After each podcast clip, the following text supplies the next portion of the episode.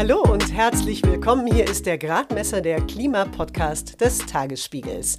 Ich bin Ruth Ziesinger. Schön, dass ihr mit dabei seid. Also erstmal muss man sagen, die, die Ziele, die sich die neue Koalition setzt, sind wirklich ambitioniert. Also das, was sie da vorhaben, das ist ein echtes Pfund. Und das heißt, die Energiewende wird in ganz Deutschland sichtbar werden. Die künftige Ampelregierung hat ihren Koalitionsvertrag vorgestellt und Harald Uphoff, Geschäftsführer der Stiftung 100% Erneuerbar, ist jetzt ziemlich optimistisch, was die Zukunft der Energiewende angeht. Die Ziele der Ampel sind auch durchaus ambitioniert. Deutschland soll bis zum Jahr 2030 rund 80 Prozent seines Stroms aus erneuerbaren Energien beziehen. Aktuell sind es rund 48 Prozent. Und dazu kommt noch, dass in neun Jahren sehr viel mehr Elektrofahrzeuge statt Benziner oder Dieselautos unterwegs sein sollen. Viel mehr elektrische Wärmepumpen sollen unsere Häuser heizen. Und aus dem grünen Strom soll auch schon grüner Wasserstoff produziert werden. Da hat sich die Ampel was vorgenommen. Allerdings, Ziele allein machen noch keinen Klimaschutz. Wie also demnächst tatsächlich viel, viel mehr und schneller Solar-, Windkraft- und Biogasanlagen entstehen können, darum geht es im Gespräch mit Klaus Uphoff. Und darum, wie die Bürgerinnen und Bürger dabei besser mit einbezogen werden. Vorher aber schauen wir auf eine Entscheidung des EU-Parlaments in dieser Woche, die auch ziemlich wichtig für den Klimaschutz ist, die aber in Ampelaufregung und Corona-Horror etwas untergegangen ist. Das EU-Parlament hat nach langem Streit doch mehrheitlich einer veränderten EU-Agrarpolitik zugestimmt. Da geht es mit um den größten Finanzbatzen, den die EU zu vergeben hat. In den Jahren 2023 bis 2027 werden jetzt wieder 387 Milliarden Euro an Landwirtschaftsbetriebe und Bauern vergeben. Und zum größten Teil immer noch nach dem Prinzip, wer hat, dem wird gegeben. Also, je mehr Land jemand besitzt, umso mehr Geld gibt's von der EU dafür nochmal obendrauf. Von meiner Kollegin Susanne Ehlerding wollte ich zunächst wissen, warum die Agrarpolitik so wichtig ist für den Klimaschutz und was da jetzt auf EU-Ebene für ein Kompromiss beschlossen wurde. Also die Agrarpolitik ist wichtig für den Klimaschutz, weil äh, da ja auch Emissionen entstehen. Sind zwar nicht so viele wie in der Stromerzeugung, also über den Daumen so zehn Prozent in der EU, je nach Land. Und diese Emissionen, die sind besonders schwierig zu vermindern. Deswegen ist es auch gut, langfristig zu planen, welche Art von Agrarwirtschaft wollen wir denn, damit wir auf Dauer, wenn wir klimaneutral werden wollen, auch dort die Emissionen mindern können. Also es geht da um Methanemissionen aus der Viehhaltung und aus Lachgas, aus der Düngung und auch äh, die Emissionen aus trockengelegten Mooren. Und was ist da jetzt beschlossen worden, was beim Klimaschutz helfen soll? Ja, also es gibt einen kleinen Einstieg in eine neue eine Systematik. Das heißt, es läuft vieles noch so wie bisher, dass das meiste Geld je nach Fläche verteilt wird. Der große Bauer mit viel Land kriegt das meiste und der kleine Bauer kriegt halt weniger. Aber es ist auch eine Komponente drin, dass ungefähr ein Viertel des Geldes aus diesen Flächenzahlungen nach Umweltkriterien verteilt wird. Und wer die Umweltkriterien nicht erfüllt, der kriegt auch dieses, dieses Viertel nicht. Das ist schon ein relativ neuer Ansatz, der, den es bisher so nicht gab. Da können wir gleich noch drüber sprechen, was das dann für die Umsetzung bedeutet. Ja, da haben wir ja einen Grund dazu. Die Ampel hat ja ihren Koalitionsvertrag vorgelegt und da ist jetzt auch klar, dass die Grünen das Landwirtschaftsministerium leiten werden. Kann denn die Person, die das sein wird, trotz dieser eher vorsichtigen, sage ich mal, EU-Gesetzgebung hier in Deutschland die Agrarwende stärker vorantreiben? Genau, und das ist eben dieses Viertel, von dem ich eben sprach. Dafür und auch für andere, für die Gesamtstrategie sollen die einzelnen EU-Mitgliedsländer Strategiepläne abgeben. Das ist neu, das ist zum ersten Mal so. In den Strategieplänen können die Länder auch sehr frei sagen, so wir machen jetzt vor allem Moorschutz, wir legen Programme auf, dass die äh, Landwirte weniger Vieh halten und trotzdem gut verdienen. Ähm, ist jetzt nur ein Beispiel. Auf diese Art und Weise könnte man halt auch steuern, dass die Emissionen sinken und die Landwirtschaft zum Klimaschutz beiträgt. Äh, die Sache ist, dass die alte Bundesregierung schon Gesetze gemacht hat, wie diese Strategiepläne aussehen sollen. Die äh, neue Regierung, also im Koalitionsvertrag steht schon, dass man an diese Gesetze nochmal ran will, um sie wahrscheinlich, vermute ich, äh, auch im Sinne des Klimaschutzes noch zu verbessern. Was sind da für Pläne absehbar? Was äh, Sie an anderer Stelle im Koalitionsvertrag auch schon gesagt haben, ist, dass Sie eine Moorschutzstrategie entwickeln wollen. Und da haben wir eben zum Beispiel das große Problem, große Flächen, wo ehemalige Moore heute genutzt werden, landwirtschaftlich, ist in der Viehhaltung und zwar für Milchvieh in Niedersachsen. Niedersachsen ist das Land mit den meisten Mooren. Da haben die Bauern natürlich auch ein vitales Interesse zu sagen, halt mal, äh, ich muss aber meinen Betrieb weiter auch erhalten können, auch wenn ich jetzt diese Moorflächen wieder vernässe. Wie mache ich denn das? Ne? Da müssen langfristige Programme auch aufgelegt werden, um in Einklang mit dem ökonomischen Interessen der Bauern und im Interesse der Gesellschaft an Klimaschutz eine gute Lösung zu finden. Und das ist zum Beispiel ein Punkt, den die, der neue Landwirtschaftsminister oder Ministerin mit Sicherheit beachten wird. Wird sich die Ampel auch an die Massentierhaltung ranwagen? Das wäre natürlich auch ein Punkt, wo wiederum die Bauern sagen müssen, ja, wie, wie schaffe ich es denn mit weniger Vieh das gleiche zu verdienen? Aber das ist auch ein wichtiger Punkt, um die Emissionen zu senken, das stimmt.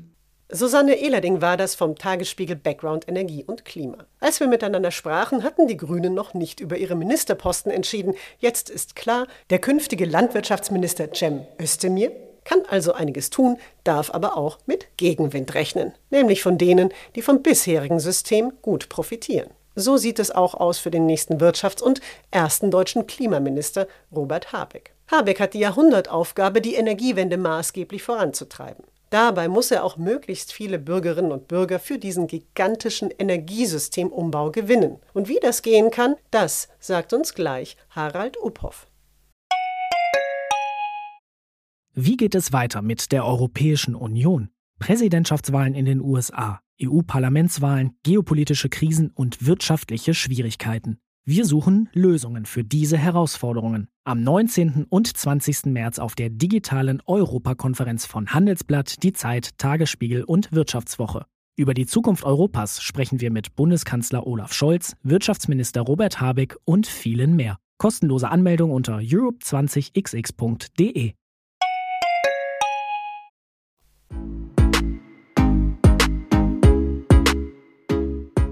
Harald Uphoff ist Geschäftsführer der Stiftung 100% Erneuerbar.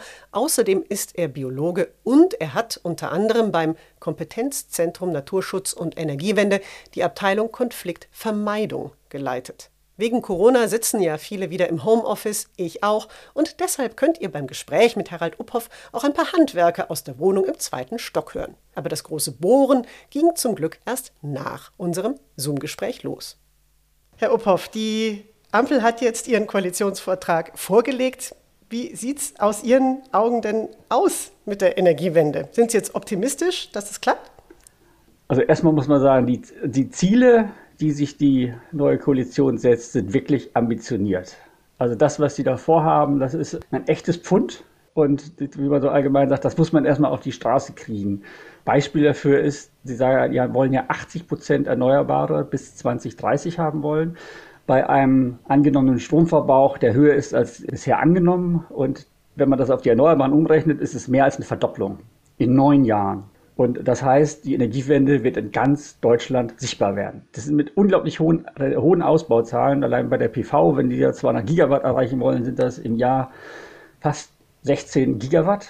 Und wir haben im letzten Jahr fünf gehabt. Also eine ja. Verdreifachung. Ich würde da gerne, damit eben auch mhm. allen klar ist, worum es geht. Also PV steht für Photovoltaik, ja. das sind die Solaranlagen. Und Gigawatt, ein Gigawatt sagt man ungefähr Leistung, ein Kernkraftwerk. Genau. Ja, das Gute an der Koalition, dem Koalitionsvertrag ist, da stehen eben nicht nur Ziele drin, sondern wirklich auch ganz, ganz viele Maßnahmen. Also alles das, was in den letzten acht Jahren äh, große Koalition nicht gemacht wurde, das steht da jetzt drin, was gemacht werden soll von 2% Fläche für Windenergie bis hin zu schnelleren Genehmigungsverfahren. Der Artenschutz soll an der Fläche besser bezahlt werden. Die Kommunen sollen beteiligt werden, nicht nur an neuen Anlagen, sondern auch an bestehenden Anlagen, was ich sehr gut finde. Und noch eine ganze Latte mehr. Das alles jetzt auf die Spur zu bringen, das ist echt ambitioniert, aber das werden wir brauchen, um den Klimaschutz oder das Klimaschutzziel erreichen zu können. Die Anzahl, ich gehe jetzt auch mal von den Windanlagen aus, die jetzt pro Jahr gebaut werden soll, die muss eigentlich verdreifacht werden. Also ich glaube, man ist jetzt so bei äh, im Moment im Schnitt bei 420 Anlagen pro Jahr. Das werden dann eben rund 1500. Wer sind denn eigentlich die Personen, Unternehmen, die diese Anlagen bauen? Also sind das die großen Energieunternehmen, sind es kleine Firmen, Kommunen, Genossenschaften. Auf wen setzt da der Staat, dass das auch tatsächlich passiert? Tatsächlich setzt er auf beide. Einmal auf klassische Projektierungsunternehmen, die irgendwo sich Grundstücke sichern und dann da einen Windpark planen, zusammen mit der Genehmigungsbehörde der Kommune und so weiter und so fort.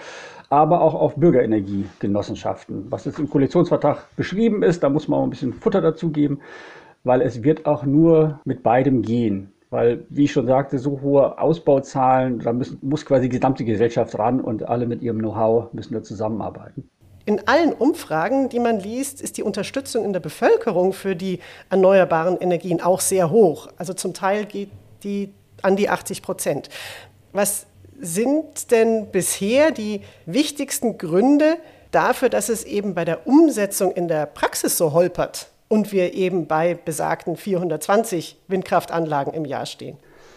Wenn wir jetzt bei Wind bleiben, ist es, glaube ich, so einmal, dass es nicht genug Flächen gibt. Also einfach die, die Länder müssen, sollen eigentlich Flächen ausweisen und das machen sie nicht ausreichend genug. Zum Teil haben die Länder auch Abstände von 1000 Metern von Wohnbebauung beschlossen, äh, was dazu führt, dass ganz, ganz viele Flächen auf einmal nicht mehr möglich sind. Das ist das eine. Und das andere ist, die Genehmigungsverfahren dauern wahnsinnig lange. Also man braucht jetzt irgendwie von dem, wenn der, die Genehmigung komplett abgegeben ist, bis dann irgendwann mal ein Beschluss ist, zum Teil fünf Jahre. Und das ist natürlich viel zu lange für das, was uns bevorsteht. Und da wollen die neuen Koalitionäre auch deutlich schneller werden. Und ich bin gespannt, wie sie es konkret umsetzen. Also da weiß man auch noch nicht, wie das passieren soll. Denn man kann ja sagen, ich will schneller werden, aber man muss ja auch Hürden dann abbauen, um das tatsächlich in die Tat umzusetzen. Ja, doch, sie, sie haben schon relativ viel aufgeschrieben. Also das ist ein ziemlich langer Katalog von, dass sie sogenannte Stichtage einziehen. Wenn dann noch eine Änderung kommt, dann wird sie nicht mehr berücksichtigt. Sonst fängt man immer wieder von vorne an. Äh, sie wollen Projektteams bilden, mit denen die Zulassungsbehörden äh, unterstützt oder entlastet werden sollen, wo nicht ganz klar ist, was eigentlich diese Projektteams machen sollen, äh, aber grundsätzlich eine gute Idee. Sie wollen beim Artenschutz mehr auf den, von dem Schutz der einzelnen Individuen, also eines einzelnen Vogels, hin zur Population, die zu schützen. Deswegen auch den Artenschutz in der Fläche finanzieren, weil es einer einzelnen Anlage relativ schwierig ist, da irgendwie was für den Vogel zu tun. Ich bleibe mal bei der Windkraft, weil das tatsächlich so das griffigste Symbol für die Energiewende ist, weil das wirklich jeder kennt und sich auch daran am meisten gerieben wird. Jetzt hat man den Eindruck, theoretisch sagen alle ja, wenn es um die praktische Umsetzung geht, dann gibt es Protest.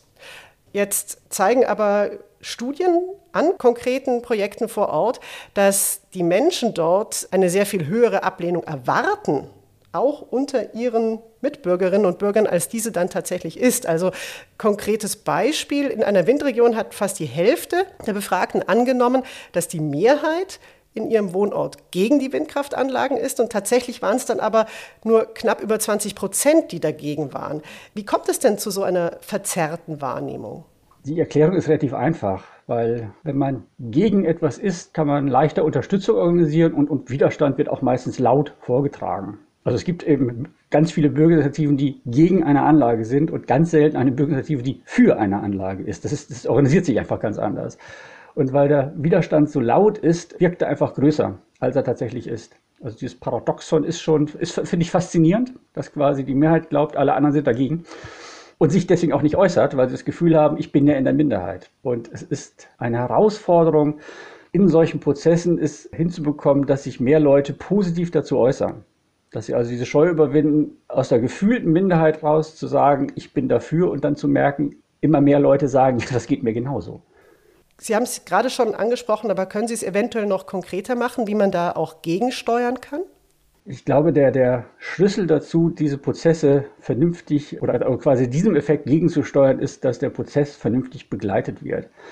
Und dafür braucht man quasi Profis oder professionell ausgebildete Menschen, die nur die Aufgabe haben, sich um den Prozess zu kümmern, dass alle Akteure, die da sind, mit ihren Anliegen gehört werden. Und zwar so, dass sie sich nicht angegriffen fühlen und ernst genommen fühlen.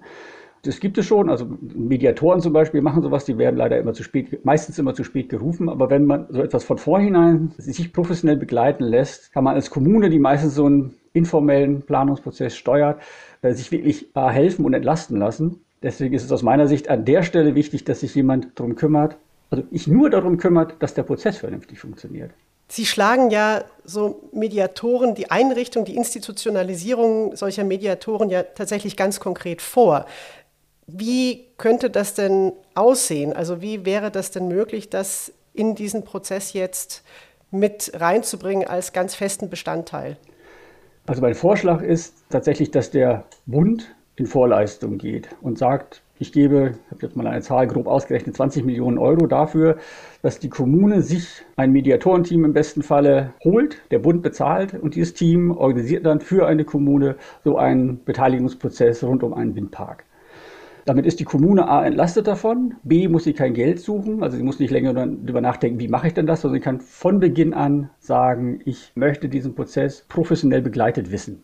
Und diese Einrichtung, ich habe das äh, bisher so öffentlich-rechtlichen Fonds äh, genannt, am besten faire Prozesse Fonds, das passt wahrscheinlich ganz gut, kümmert sich auch darum, dass nur professionell ausgebildete Mediatoren, die mit so großen Gruppen umgehen können, der Supervision mit denen macht, guckt, was ist gut gelaufen, wovon können die anderen lernen und äh, sich einfach um die Qualität kümmert, sodass eine Kommune nicht überlegen muss, uh, kann der oder die das, sondern wenn ich von da jemanden nehme, dann ist der gut. Der kommt auch aus meiner Region, spricht auch den Dialekt, all solche Dinge. Wo sich sonst eine Kommune, das ist ein eigener Rechercheauftrag, den die machen muss, wofür die auch keine Zeit hat, quasi das so einfach wie möglich zu machen. Es ist ja auch so, dass die Akzeptanz von erneuerbaren Energieanlagen, wenn sie gebaut werden, dass die auch ganz stark verbunden damit ist, ob die Menschen den Eindruck haben, also die Menschen in der Region, wir haben auch selbst einen konkreten Nutzen davon, also meist eben einen wirtschaftlichen Nutzen. Wie kann man denn sicherstellen, dass eben das wirklich immer passiert, dass die Leute in der Region selber mit profitieren und dass das eigentlich die Regel ist. Und vielleicht sogar am besten noch für die Leute, die dann einen Windpark vor der Haustür stehen haben, auch der Strompreis sinkt. Also tatsächlich fast alles, äh, was so an Vorschlägen auf dem Tisch lag bisher, steht jetzt auch im Koalitionsvertrag. Das eine ist, dass die Kommunen beteiligt werden sollen mit einem festen Betrag. Im EEG ist bisher so eine Kann-Vorschrift, wo auch die ganzen Verbände und, und die Unternehmen sagen, macht es zu einer Muss-Vorschrift, damit wir da gar nicht nur diskutieren müssen, damit allen klar ist, das kriegt er auch. Und einen bestimmten Anteil an der Vergütung, den die Kommune bekommt, dann über 20 Jahre. Das ist auch aus meiner Sicht ein ordentlicher, ordentlicher Beitrag, also kein Almosen, sondern damit kann die Kommune auch Kindergarten finanzieren oder ein Schwimmbad offen halten oder solche Dinge tun. Das ist das eine. Das zweite, was die Koalition will, sie will die vor Ort Verbrauch oder Nutzung des erneuerbaren Stroms vereinfachen, was bisher total schwierig ist. Und wenn man das wirklich vereinfacht, dann kann man auch vor Ort Tarife anbieten erneuerbaren Strom ist ja grundsätzlich ziemlich günstig. Und wenn man etwas vor Ort direkt von einer Anlage beziehen kann, zumindest ein Teil seines Stroms, ist der auf jeden Fall günstiger, als wenn man ihn jetzt übers äh, allgemeine Netz bekommt. Was nicht ganz aus, ausformuliert ist, was, was, was aber auch mit dazugehört, ist, dass wenn den Menschen etwas mehr Geld haben, dass sie sich selber direkt an diesen Anlagen mitbeteiligen können. Und dass eben auch Bürgerenergiegenossenschaften zum Beispiel wieder einfacher Anlagen äh, selber errichten können. Wo dann quasi ich die Kommune mit äh, die Kommune sich selber beteiligt oder eben auch relativ viele Menschen aus der Region und dann direkt davon profitieren, was die Anlage an Ertrag erzeugt. Die Gegner von Windkraftanlagen, die nennen am allermeisten die Gefahr für Vögel als Grund für ihre Ablehnung. Interessanterweise sagen Organisationen wie der Bund für Naturschutz und Umwelt oder der WWF, wir sind für den Ausbau der erneuerbaren Energien. Wir glauben auch, dass es möglich ist, zwei Prozent der Landesfläche zu finden und bereitzustellen, wo diese Anlagen aufgebaut werden können. Ich frage mich, ist das möglich, dass hinter den Motiven der Personen, die jetzt eben den Rotmilan verteidigen wollen, da möglicherweise ganz andere äh, Motive stecken? Ja, das ist tatsächlich möglich. Aber ich möchte kurz, einen anderen, kurz ein bisschen weiter ausholen, um das Problem noch ein bisschen von zwei Gesichtspunkten aus zu beleuchten. Das eine ist, die erneuerbaren Energien sind nicht das Problem des Artenschutzes. Also dass Arten aussterben oder bedroht sind in Deutschland, ist ein Problem der letzten 50 Jahre, wie wir quasi Land genutzt haben, von der Landwirtschaft über Entwässerung, Zerschneidung der Landschaft, Flächenversiegelung. Also alles das, was quasi ganz normales Wirtschaften, erneuerbare Energien gibt es ja noch gar nicht so lange. Die kommen quasi nur bei bestimmten Arten noch obendrauf. Aber wenn man quasi diese Belastung wegnimmt, geht es den Arten nicht besser, weil die Landnutzung ja weiterhin so läuft. Steht auch ganz viel im, im Koalitionsvertrag drin, dass das besser werden soll. Und da als ausgebildeter Biologe freue ich mich da auch, wenn jetzt bei der Landwirtschaft da etwas passieren soll. Insofern ist berechtigt, sich um Arten Sorgen zu machen, aber man muss wissen, die erneuerbaren Anlagen sind nicht der eigentliche Auslöser der Krise. Der andere Punkt ist, dass das Artenschutzrecht mit in Deutschland gerade mit der beste Hebel ist, um eine Anlage quasi aus rechtlichen Gründen zu verhindern oder zu verlangsamen. Weil das so ist, nutzen auch zumindest einige der Akteure, die quasi gegen Windenergieanlagen sind, dann eben das Artenschutzrecht um eine Anlage. Es wird auch, auch wenn sie aus völlig anderen Gründen gegen die Anlage sind, weil es einfach das schärfste Schwert ist, mit dem man äh, am weitesten kommt in, in seinem Widerstand. ja, und weil man damit ja auch recht sympathisch wirkt, nicht? Also wenn ja, sich jemand genau. für Tiere einsetzt, da kann ja eigentlich niemand was dagegen haben. Gut, das, äh, genau, eigentlich kann, kann keiner was dagegen haben aber es tut natürlich dem Arten- und Naturschutz äh, in der öffentlichen Wahrnehmung überhaupt nicht gut. Weil er quasi nur äh, quasi instrumentalisiert wird und es total schwer ist, auch in der öffentlichen Diskussion zu sagen, ist an der Stelle vielleicht mal berechtigt. Ich will das Artenschutzrecht auch nicht völlig irgendwie wegmachen, aber an der Stelle könnte man es eigentlich lockerer sehen. Wenn man sich anguckt, wer ist denn dagegen, dann sieht man zum einen mal, es sind doppelt so viele Männer als Frauen gegen Windkraft. In Ostdeutschland ist die Ablehnung deutlich größer als im Westen. Und von der politischen Ausrichtung her sind am allermeisten AfD-Wähler dagegen, gefolgt interessanterweise dann von FDP-Wählern. Woran liegt das denn und was heißt das jetzt für die konkrete Umsetzung? Ich glaube, jetzt, da muss man auf unterschiedliche Arten und Weisen rangehen. Vielleicht fange ich mal ganz von hinten an. Die FDP-Wähler werden sich wahrscheinlich im Laufe der Zeit etwas entspannen, weil einfach die FDP jetzt mit in der Koalition ist und äh, einfach diese Politik mitbetreiben wird. Bezüglich der Ablehnung durch die AfD oder vielmehr das, das, durch, Rechtspopulisten muss man, glaube ich, vor Ort bei der Argumentation für erneuerbare Energien und bei der Organisation von den Prozessen, wie die Menschen beteiligt werden, noch viel wachsamer und professioneller sein, als man das sowieso schon sein muss.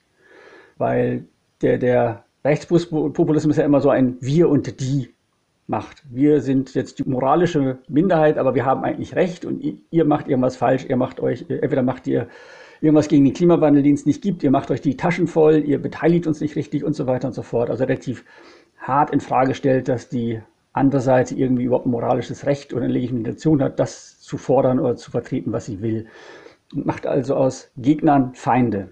Und das führt zu einer gewissen Entmenschlichung der anderen Seite. Und das ist in der Gesellschaft aus meiner Sicht total gefährlich, weil wir können es ja nur gemeinsam hinbekommen. Und um damit umgehen zu können, und das ist, es ist ja nicht alles rechtspopulistisch, wenn jemand gegen eine Anlage ist, es ist so völlig legitim, wenn man irgendwelche Gründe hat, ist mein Vorschlag, das zu professionalisieren, nochmal wichtiger.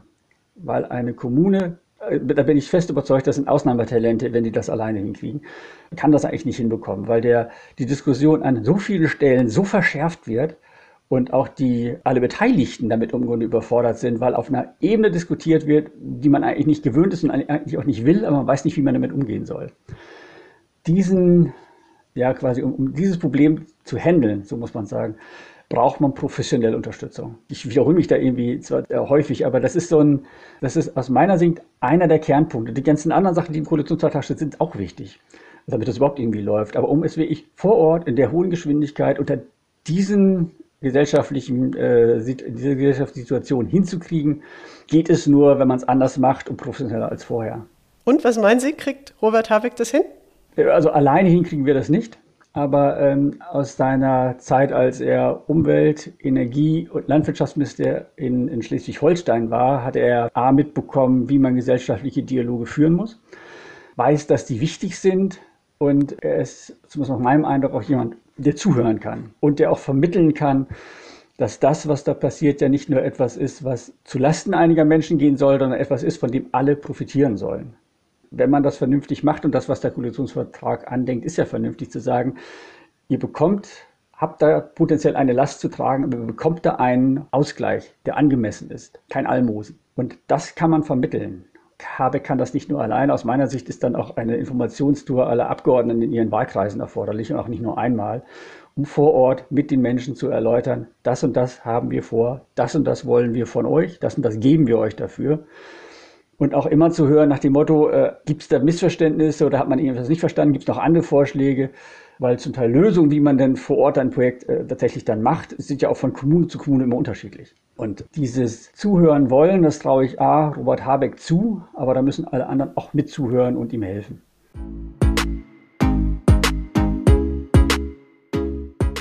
Harald Uphoff war das Geschäftsführer der Stiftung 100% Erneuerbar.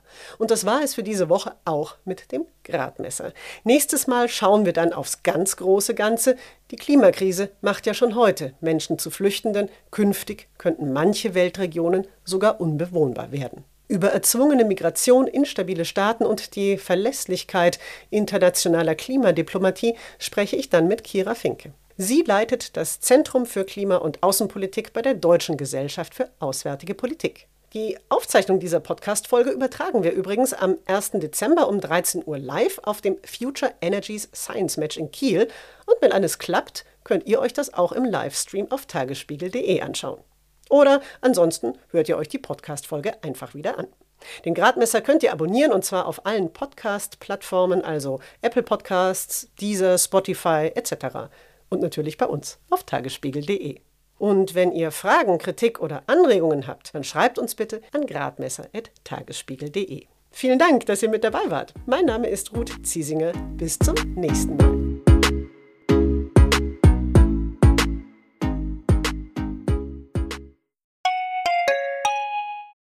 Wie geht es weiter mit der Europäischen Union? Präsidentschaftswahlen in den USA, EU-Parlamentswahlen, geopolitische Krisen und wirtschaftliche Schwierigkeiten. Wir suchen Lösungen für diese Herausforderungen. Am 19. und 20. März auf der digitalen Europakonferenz von Handelsblatt, Die Zeit, Tagesspiegel und Wirtschaftswoche. Über die Zukunft Europas sprechen wir mit Bundeskanzler Olaf Scholz, Wirtschaftsminister Robert Habeck und vielen mehr. Kostenlose Anmeldung unter europe20xx.de.